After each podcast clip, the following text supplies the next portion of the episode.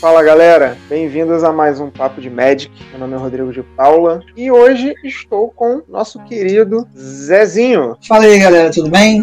Ah, boa. Estamos aqui também com o mestre do RPG, Grande Ney. Jogador do RPG, mestre já fui, há 10 anos atrás.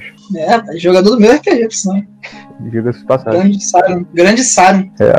Então, hoje nós vamos comentar de um assunto polêmico nesse final de semana. Houve no Twitter uma discussão sobre o capturar pensamento no histórico. Parece que ele está ocupando 70% do metagame. Por ser uma carta muito poderosa no formato em comparação a outros, nós decidimos conversar sobre interação. Então vamos falar um pouco disso, vamos falar de todos os formatos, do standard histórico, modern e um pouco de pauper também, para a gente ter uma noção geral desse, dessas interações. Olha, sobre o CIS especificamente, eu concordo que o CIS talvez seja um pouco fora da curva no histórico. O power level histórico não é. Porque assim, não é um power level particularmente alto. Se você for olhar o, os decks, não é nada muito absurdo. Muita, as coisas mais, mais insanas que saíram nas últimas edições já foram banidas. Tem uma outra coisa adicionada, tipo Muxus, que é um pouco mais fora da curva, mas o CIS, comparado com as outras interações, é, realmente é, é, muito forte, muito brutalmente forte.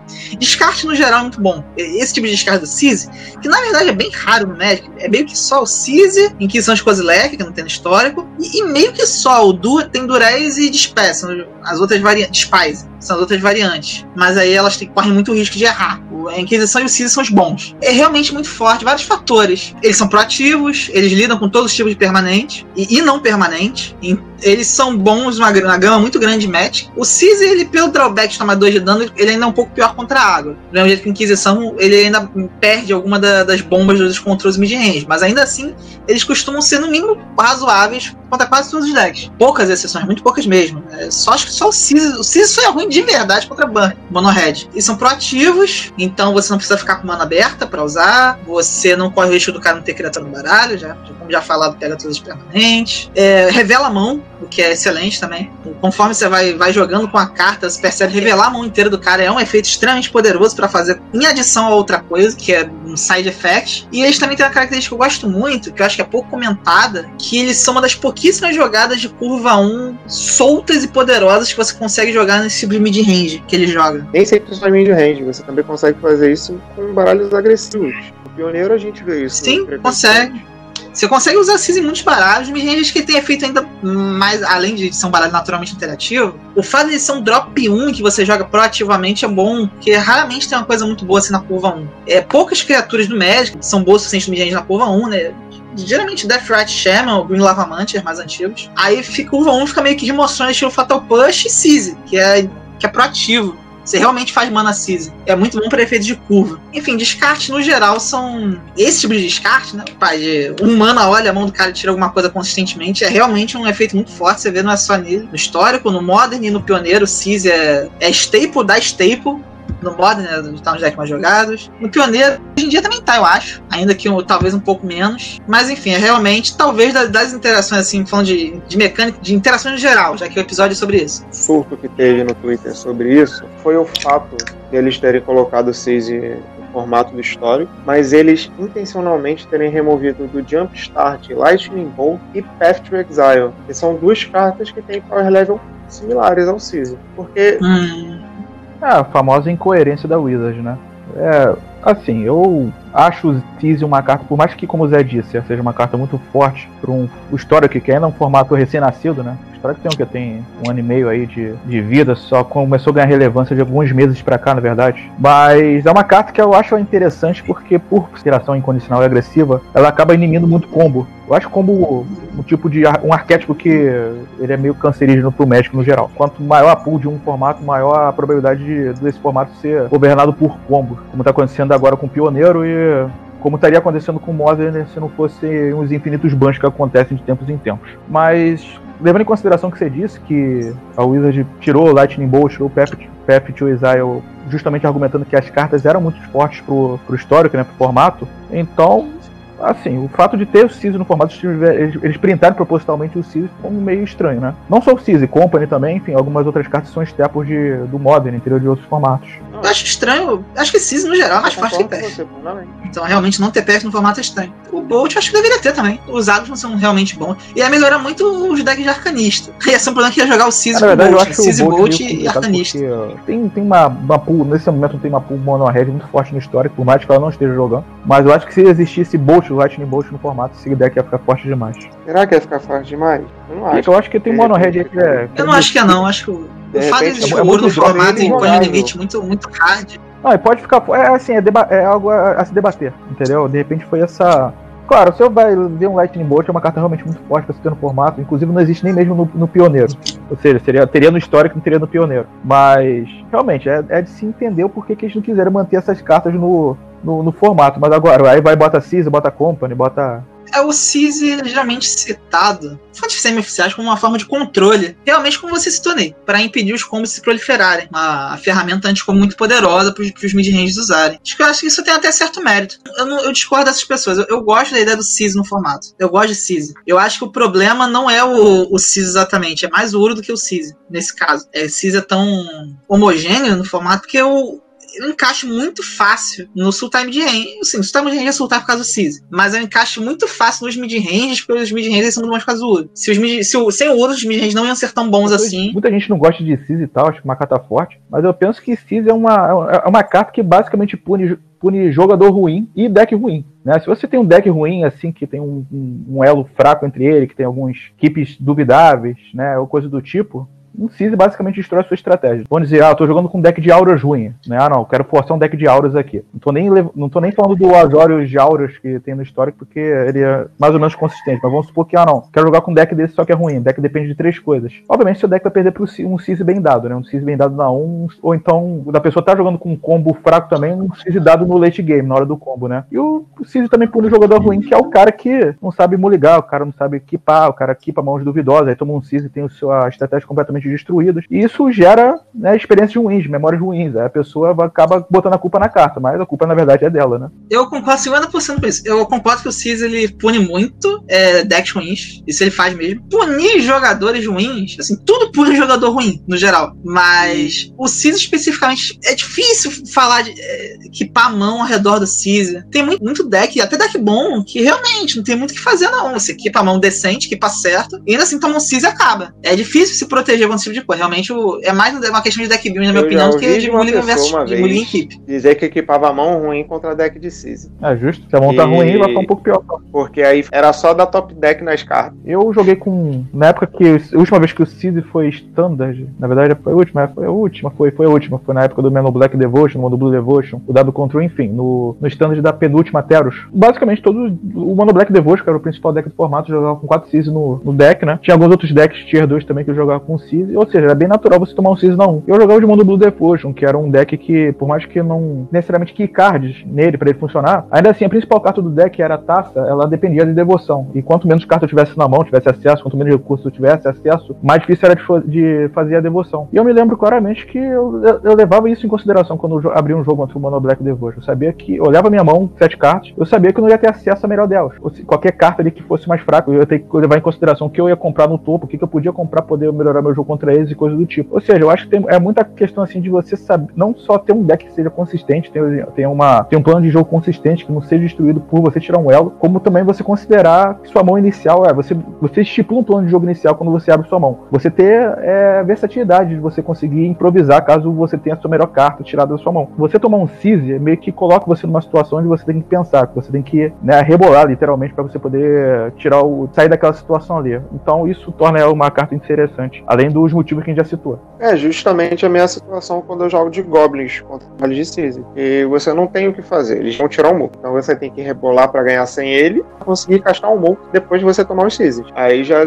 depende da, da, sua técnica de um, um, jogador com baralho. Principalmente com os baralhos e combo que são muito tortos. Agora, no caso do histórico, tem decks que abusam disso, como por exemplo o Arcanista, o hack dos Arcanistas. Que é muito que é um forte, deck que faz, o Season, é, que faz o Season em determinados momentos do jogo, né? Apesar de que também esse hack do Arcanista, o pouco que eu joguei contra ele também, é um deck bem difícil de se pilotar. Acho que tem, envolve muito o mérito do jogador que tá do outro lado, né?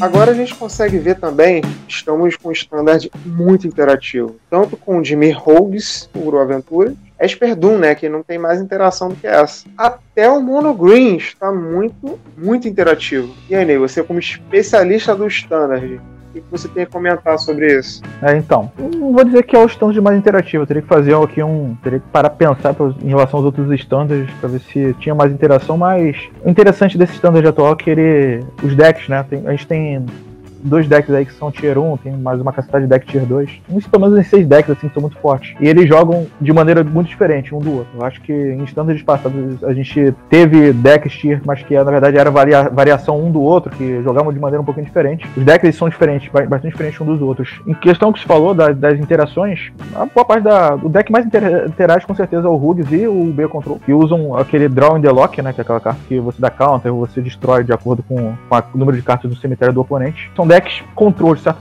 modo, né? O Rugs ele é um deck tempo, enquanto que o, obviamente, o Dimir Control é um deck control, e que acabam tendo acesso a essa carta, pelo menos uma carta, essa Draw in the Lock é uma carta muito eficiente pro que ela faz. Claro que você tem que fazer um setup para que ela funcione, mas você pagar duas manas e poder dar um counter, um counter seco, um counter, um hard counter, né? Ou você dá uma hard removal, é uma coisa que se torna muito forte. Assim, de uma maneira diferente, você acaba lembrando um C, o Cid pela eficiência. É claro que você não, tá leva, não levamos em consideração o. O não precisa de você fazer um setup, mas é mais ou menos o que o Rugs faz. Ele tem uma carta de vantagem de carta que é que também é undercoasted, que você compra quatro, pagando quatro, basicamente. Mais uma vez, levando em consideração que você tem que fazer o setup. Mas, fora isso, os outros decks interagem mas de maneira mais proativa. Né? O Gru Adventure ele tem o Bunny Crusher Giant, que é, dá um choque, mas usando uma carta que é um 4-3, uma das cartas mais fortes formadas atualmente. O Food ele tem um, o Wicked Wolf, né, o Lobo Mal, é uma carta que é, ela interage, ela faz o fight, mas ela também serve como engine, então ela serve para sacrificar as foods. E você pode faz várias coisas sacrificando as foods e tal. E também temos o, no final do, do formato, né, o Temur Ramp, nosso venerável Ugin, que não é necessariamente bem uma interação. Ele não interage, ele causa um caos no campo de batalha e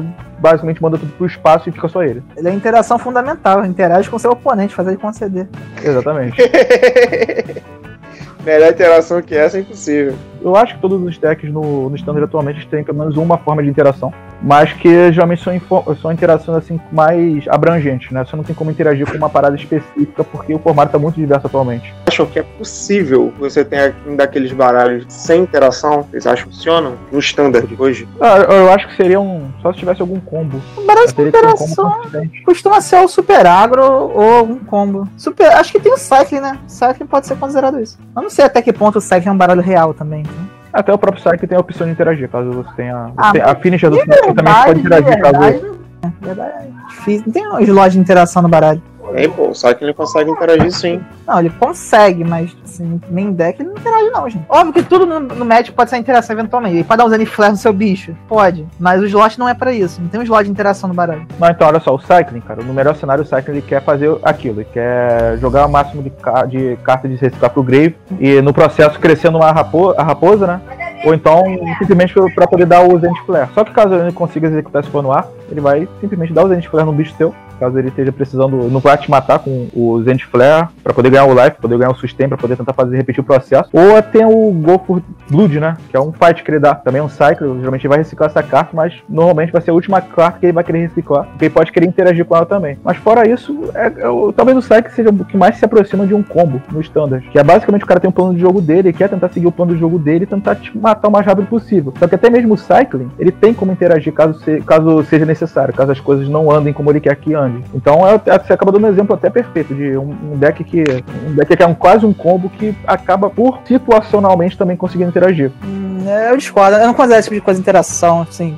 Não é, não é parte do plano do baralho, as cartas, as cartas conseguem fazer isso, mas é feito de maneira paralela à construção do baralho. O baralho é feito para não interagir. Então, mas o, o cycling, ele tem essa questão. Ele, diferentemente de outros decks que estão muito preocupados em fazer só a coisa dele, o Cycling tem essa opção de você poder não fazer isso caso as coisas não deem certo. Claro, como eu falei, claro que não é o plano A do deck, mas incidentalmente você tem essa opção. Você tem cartas que reciclam, que interagem com o oponente. Eu várias vezes já tomei uma remoção fight, né? Aquele Go for Blood. Tomei o cara, gigante do cara, o cara dá um Go for Blood pra tirar um bicho meu da frente, entendeu? Ou seja, o deck ele não precisa, ele não tem essa aquele negócio de de repente dar uma Silver Bullet nele ele parar, entendeu? Ele tem como interagir, ele tem como fazer mais de uma coisa. É só pra poder reforçar que realmente esse standard tem, acaba tendo muita interação, mas essas interações são incidentais, entendeu?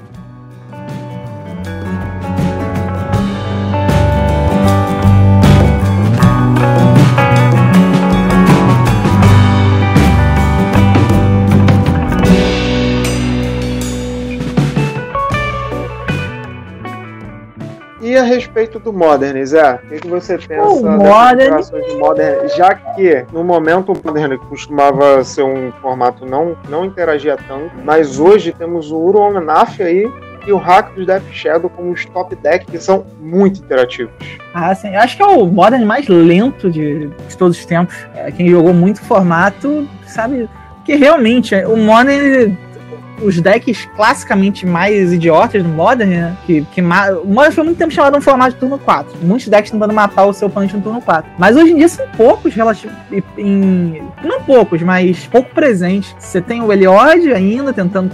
Faz isso com, com alguma consistência. Tem o baralho de martelo, que tenta matar na dor, tipo Infect. Os baralhos, tem uns baralhos comuns, mas realmente o topo do formato tá nesses mid-ranges. São bem mid-range mesmo. Mid-range de, de jogar o jogo até o turno 10. Muito, ah, muitos com Uro. Tanto o Ominar, tem o Sultai também jogando muito. Os Rakdos, eles são mais rápidos, principalmente o Death Shadow, que, que ele é quase um agro em alguns momentos. Usa, por exemplo, Lanceira, que é uma carta muito agro. Mas ainda assim é um agro que, que tenta acertar vários pontos de interação no oponente. Então realmente é um Modern muito interativo. Acho que isso é muito consequência do, do Uro. É, é- é até meio injusto fazer essa comparação, porque eu não joguei muito Modern nesse ano, joguei pouco. Mas pelo que dá pra ver, o Uro ele atrasou o formato, deu aos decks mid-range tanto uma, uma play boa de early game contra agro, quanto um jeito muito rápido de fechar o jogo. Isso é subestimado, o Uro ele fecha o jogo muito rápido, quando você tá jogando com baralho mid-range barra control. Realmente, e junto com o banimento, o banimento da Mox Opo já faz um tempo, mas ajudou bastante. E juntamente com esse tipo de banimento, fez bastante, diferente no, bastante diferença no formato.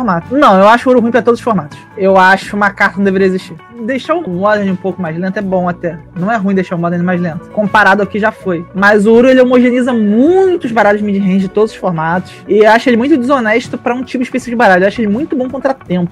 Contra, contra agro que, que é ainda um pouco mais honesto. Eu acho que ele realmente é muito difícil você. Beleza, o Modern ainda tem o hack de Death Shadow, mas o Death Shadow não é um deck honesto. É um deck que você, você bate com o bicho 12 12, muito rápido. Mas algum baralho honesto já sobreviveu no Modern? Ah, eu acho Porque uma fim muito, há honesto. muito tempo os baralhos honestos já não, tá muito no- já não estão muito no Modern, né? No Modern sempre dominou mais aqueles. Não, sim, esse comentário é mesmo. menos no Modern, né? É um pouco menos no Modern. É um comentário mais no geral, mas ainda assim eu não gosto dele no Modern, porque ele homo- homogeniza os baralhos mid-range, ele vira tudo uma pilha de ouro, eu não gosto de, de pilha de ouro. Eu acho que é um arquétipo chato. Mas qual baralho mid-range jogava antes do, do Uro no Modern? Era só Eu o Jund. muito- O Jund já não é bom há muito- tempo. De fato. Antigamente no Modern, pra você ser um mid-range, você tinha que ter o Goif. Agora Isso você tem que ter é o Uro. Qual é a verdade. O Jeskai jogou muito tempo. Os baralhos de Sisi, inclusive Death Shadow, Death Shadow é um baralho mid-range até certo. Jogou muito tempo. Tem os baralhos aí, flutuando. Assim, eu vejo meio diferente de você. Em questão do Modern, eu sempre via que os mid-range que jogavam sempre jogavam em função de algumas cartas específicas. Como eu já comentei, o Goif, por exemplo. A diferença é que o Uro é muito melhor que o Goif. Ele faz muito mais coisa que o Goif. O Goif só é grande. E tem como cair. O Uro não. O Uro já te dá tudo que o Goif dá mais. Eu Sei acho que pro Modern, o Uro é uma carta razoável. De Power Level, o Uro é bom pro Modern sim. Ele até, ele até facilmente formato. Eu não gosto do Uro como carta. Acho que a carta que é, é, é- é o exemplo do que é muito ruim no match hoje em dia. É uma threat impossível de se lidar. Ah, no passado, né? Quando eu falo no passado, tipo assim, uns dois anos pra trás, na época que eu acompanhei mais ou menos o Modern, né, assim, a uma certa distância, eu sempre vi muito o formato como um formato onde tinha um carnaval de combos, cada um combando a sua própria bandeira. As interações no, no, no Modern, na ocasião, eram simplesmente interações pra você proteger seu próprio plano de jogo, no caso, dar um descarte aqui pro cara no turno seguinte Não não puxar uma Silver Shadow. Bullet contra o seu deck. É, o cara não puxar o Silver Bullet contra o seu deck. Na verdade, Death Shadow sempre achei um deck mais contrudo que qualquer outra coisa, né? Com uma win condition muito Death forte. Shadow eu não acho contra, não. Death Shadow eu acho agro. Não, eu sempre, eu sempre achei assim, com o deck que tem Bolt, tô falando mais do Modern né, de- lá de trás, né? De dois anos de, pra trás. Um deck que tem Seize, que tem choque, que tem raios, que tem essas cartas e tudo mais, o cara tá se, pelo menos, se propondo a querer fazer alguma coisa com o oponente.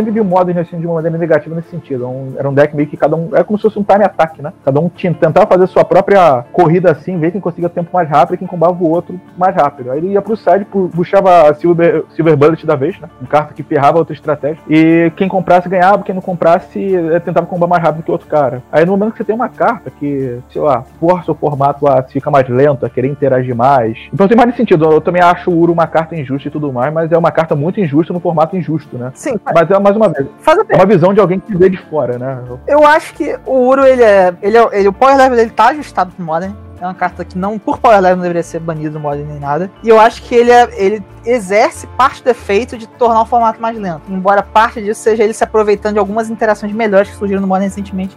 Principalmente o Force of Negation, que é uma carta muito boa. Mas as- ainda assim, tendo dito tudo isso, que eu acho que o Uro é uma carta muito field bag. Tudo. E por falar em field bag, a gente pode falar de Counter Spells também, que é outra forma de interação que anda um pouco esquecida ultimamente. os counter... Exatamente Que foi, esque- foi esquecida porque o pessoal acha Fuse Bad. O inimigo público número um do pessoal que gosta de se divertir é o Counter Spell. Todo mundo, a maioria das pessoas odeia tomar um counter. O Wizard agora tá nessa de querer popularizar um pouco mais o jogo. Aí imagina só, o garotinho começou a jogar Magic ontem, aí chegou e começa a tomar counter na sua bomba de custo 6. Triste, né? E é uma coisa interessante, porque Counter Spell costuma ser a melhor forma de interação contra isso que a Wizards ela tá tentando fazer o, o T2, especialmente, e o Magic no geral, ser nos últimos tempos. Que é uma batalha de, de navios. São várias bombas se chocando contra as outras, bombas de alto impacto. Planeswalkers, é, encantamentos com muito flavor, criaturas lendárias, etc. Seja, é um Magic um pouquinho mais parecido com o Commander, é, cartas de alto impacto, bom pro, pra quem tá assistindo stream, que o jogo pode mudar muito rapidamente com uma carta de alto impacto. E Counter Spell é muito bom contra isso, porque são cartas de 4 a 5 manas, a Counter Spell você paga 2, troca um por um e sai na frente em questão de mana. Logo a Wizards se preocupa em pra coibir isso. Tanto publica Counter Spells piores. Recentemente até tem umas outras, mas Dragon Lock, por exemplo, é uma Counter Spell muito boa, embora também seja uma remoção e, e tenha muito a ganhar com isso. Mas publica Counter Spell pior, não tem mais mana leak no T2, e muitas cartas com build-in protection, como o Uro, que você caixa do cemitério de novo, como o Teferi, que me diz não. Diz não pra nenhum counter, né? Apesar que Teferi por si próprio já é uma outra carta que tem toda a sua, a sua história, assim, ele próprio ser, checar várias coisas que, que, que simplesmente indicam unfan ao mesmo tempo. com certeza. Então talvez o, o formato tenha sido um pouco menos pior recentemente se tivessem. Se a Counter Spell fosse, tivesse um ambiente mais favorável assim. O ambiente macro era favorável a Counter Spell, porque o tipo de Magic sendo jogado, de pagar 4, virar, pagar 4 manos e jogar uma bomba, é bom pra Counter Spell. Mas o cenário micro era muito ruim, porque as cartas especificamente eram muito boas contra Counter Spells e as Counter Spells não eram tão boas.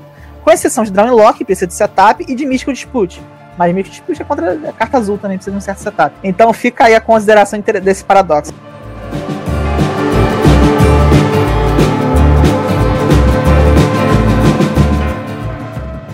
Essas cartas antigas de Counter Spell são tão boas que elas continuam impactando formatos antigos, como o Pauper, por exemplo, e o Legacy. O Pauper é uma coisa interessante. Eu não, sou, eu não conheço tanto assim o formato. Joguei uma quantidade razoável. Que é o outro lado da moeda. O que acontece quando as respostas são muito melhores do que as, as ameaças. O que acontece é que tudo acaba sendo obrigado a ser um Muldrifter.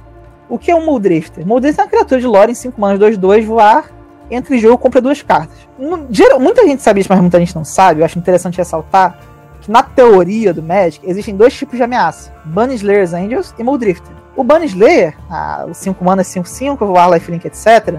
Ele é o tipo de criatura que você joga na mesa e precisa ser removida, senão ela muito provavelmente vai ganhar o jogo. O Muldrifter é uma criatura, 5, como já se sabe, um 3 jogo compra duas cartas, mas é 2/2. Ela não precisa ser removida, mas em compensação, ela já fez o efeito que ela queria quando ela entrou em jogo. Ela já fez a vantagem de carta. Então você, no geral, ameaças do tipo Bunny Slayer são melhores contra ameaças Muldrifters e piores contra remoção, porque elas trocam um por um com remoção e fica pra trás no tempo, elas costumam ser, custar mais do que a remoção. É o que foi citado também nesse exemplo de, de grandes ameaças bombásticas contra a Counter Spell. Paga 4 ou 5, então a resposta de custo 2, empata em carta e perde em mana. Ameaças de Muldrifter são o contrário.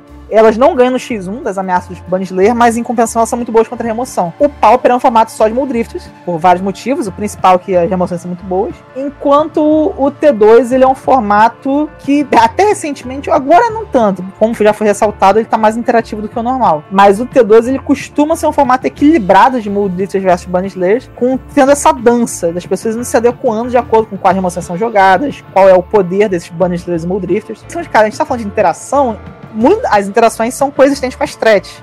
Quais remoções, quais interações você vai usar dependem também de quais threads as pessoas estão usando. É um ecossistema. E um ecossistema em que todas as threads elas, elas são boas contra remoção e também ganham o jogo, é um, é um ecossistema muito ruim para as threads. E quando a gente fala que, pô, esse T2 é muito interativo, ele de fato é. Eu acho que um dos motivos dele ser tão interativo é que é um T2 em que realmente, se você olhar as threads dos T2, são threads que são urbanistas ou Muldrifters. Não tem muita, muita ameaça que faz as duas coisas, estilo Uro. Foram banidas, de, de forma geral. Sempre volta pro ouro. Ele vai, ele volta, ele vai, ele volta e nunca deixa ninguém em paz. Sempre volta pro Uro. Era por isso que ele tava preso.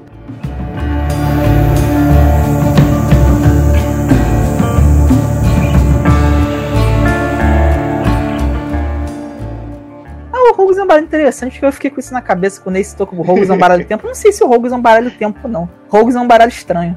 Isso que ele é. Ele é um baralho que, tipo, na minha cabeça, o Rogues, olhando assim a lista, não joguei tanto contra. O Rogues, ele parece ser um deck que, tipo, ele faz uma interação pra ele ter algumas cartas muito absurdas. Downlock, Into the Story, etc. E aí depois ele pega essas cartas absurdas e faz mais ou menos o que ele quiser. Joga com qualquer arquétipo. Joga como mil, joga como agro e joga como contra. Mas ele em si, eu acho difícil definir o arquétipo do Rogues. Essa engine ia funcionar, que é você tentar botar carta no grave do oponente, ele tentar, ele tentar botar carta no grave do oponente, ou tentar jogar o jogo normal. Casualmente, eventualmente, essas cartas estarão no grave do oponente. A questão é que no segundo caso é mais difícil de acontecer, porque muitas das suas cartas de interação. A sua principal carta de interação, na verdade, ela depende de ter carta no grave do oponente. A questão dele ser.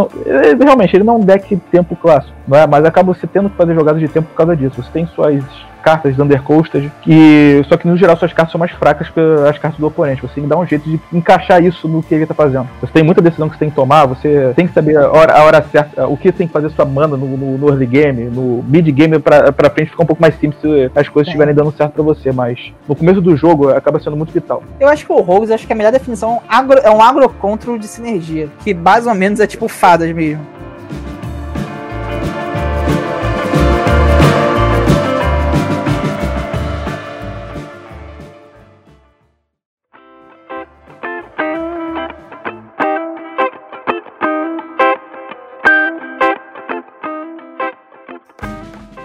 Que o melhor de um e o Arena começou, eles mudaram o design das emoções para elas serem mais versáteis. Então a gente tem o Elspeth Conquers Death, temos o Blood Chief's Thirst, temos cartas como Drown the Lock, o Heartless Act, essas cartas, né? Diferentes, Bone Crush Giant, que faz Double Duty. Ah, eu acho bom. Foi o grande- um tema que você tinha mencionado, das emoções serem mais fracas do que as ameaças. Acho É, que não é muito culpa das emoções. o- Como eu já falei, é mais culpa das ameaças. de um up das As emoções estão boas ultimamente. né? Eu acho Boas. que tem, não sei se tem interesse por parte da Wizard em tentar deixar a stretch, né, as ameaças mais fracas, porque meio que são as ameaças que vendem o produto deles, pelo menos pros que estão entrando no jogo agora. A gente realmente precisava que a gente tinha esse problema há um, há um tempo atrás, há um, dois anos atrás, de que das, das respostas serem muito fracas. Agora a gente tá tendo pelo menos elas mais versáteis, não precisa estar necessariamente mais fortes, mas elas estando mais versáteis, acaba deixando mais interessante você ter pelo menos, sei lá, um- uma carta de ah, destrói a criatura alvo e paga dois cycling. Perfeito. Eu acho que isso foi uma coisa positiva que o Best One acabou trazendo, esse tipo de versatilidade. Eu gosto bastante dessa versatilidade, deixa o jogo um pouco mais atrativo.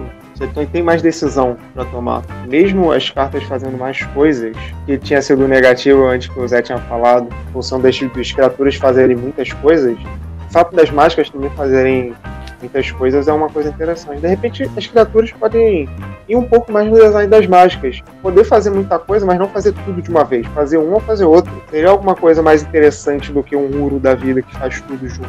Tá, e você falou também sobre as sagas. As sagas, pra mim, as sagas podiam ser até Evergreen, que é o tipo de carta que é recorrente. Eu acho que é o nome que dão. É muito legal, as, cartas- as sagas são muito legais. Sempre fazem efeitos. Algumas sagas são.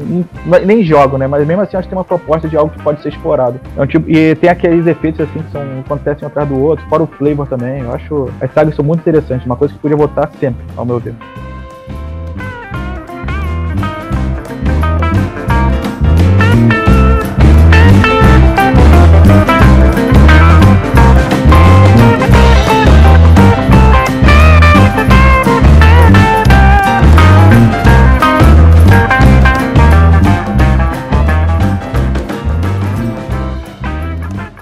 A gente falou sobre o Caesar no começo, acho que nesse momento, pelo menos no Historic, o Caesar é uma carta, por mais que seja uma carta forte, é uma carta necessária. Acompanho tão de perto o Historic, mas imagine que sem uma carta, uma interação tão agressiva, talvez o formato estivesse sendo dominado por combos, ou então viesse a ser dominado por combos daqui a um tempo. E a carta pune, como eu falei, na minha opinião, ela pune é, decks ruins e jogadores ruins. Então, é o que eu tenho a dizer sobre o Caesar. Quanto a, a, ao que a gente falou sobre ameaças e interações, é basicamente isso. A gente passou por um tempo recente que a gente teve muitas ameaças fortes, agora a gente tá tendo interações um pouco mais fortes e pelo menos isso equilibra um pouco as coisas. É o que eu tenho a dizer. Então. Ah, é isso mesmo. Acho que honesto pro, pro história, embora eu entenda o feels bad que ele gera às vezes nas pessoas. Realmente tem vezes que não tem jeito, você vai perder pro Ciso, vai tirar a única carta fazer alguma coisa da sua mão, etc, etc. É, mas eu acho ok. Eu acho que tá, a, a resposta concordo com o Ney, tá no caminho decente. É uma carta muito forte no histórico, vai continuar muito forte até em cartas igualmente poderosas, mas enquanto isso a gente vai ter que ir lidando com, com essas situações. Vamos usando Cise, com a questão das mágicas, ponto positivo para o Wizard, continue assim. As criaturas vão ter que balancear isso, espero que eles tenham aprendido aí com o Uro. A questão dessas criaturas de remoção são bem bacanas, algumas bem perigosas, como o Skyclave, mas também uma carta aceitável. O Ney adora o Cise no, no histórico, ele tira o Muxus. Se puder tirar os quatro. Ah, daí é. Espero que a Wizard seja o Cise do, do Muxus daqui a um tempo e bana essa carta de vez. Sorte do Muxus sempre tem um Uro, sempre tem alguma coisa na frente dele pra ser banido, sempre tem um, um, um muro na frente dele. Mas uma hora chega uma reta, né? Nos Muxus nunca são. nunca são iguais que o Ney reclama, mas um dia a gente chega lá. E é Uma isso. Ah, quem dera, se todos, quem dera se todos os jogadores de Goblin no mundo fossem Rodrigo. é isso aí, galera. Esse foi o Papo de Magic da semana. Até mais, pessoal. Bom começo de 2021 pra todo mundo. Que esse ano a gente possa voltar a jogar Magic presencial, que eu tô na seca. Isso aí, Semana que vem começa Um os spoilers participar semana, mas Até mais. segunda-feira que vem a gente tá aí com os spoilers de Cald Ren. E mais re- reclamações do Ney com Muxus, mais reclamações do Zé com Uro. Vai Um abraço, Igor. galera. Até o nosso próximo Papo de Magic.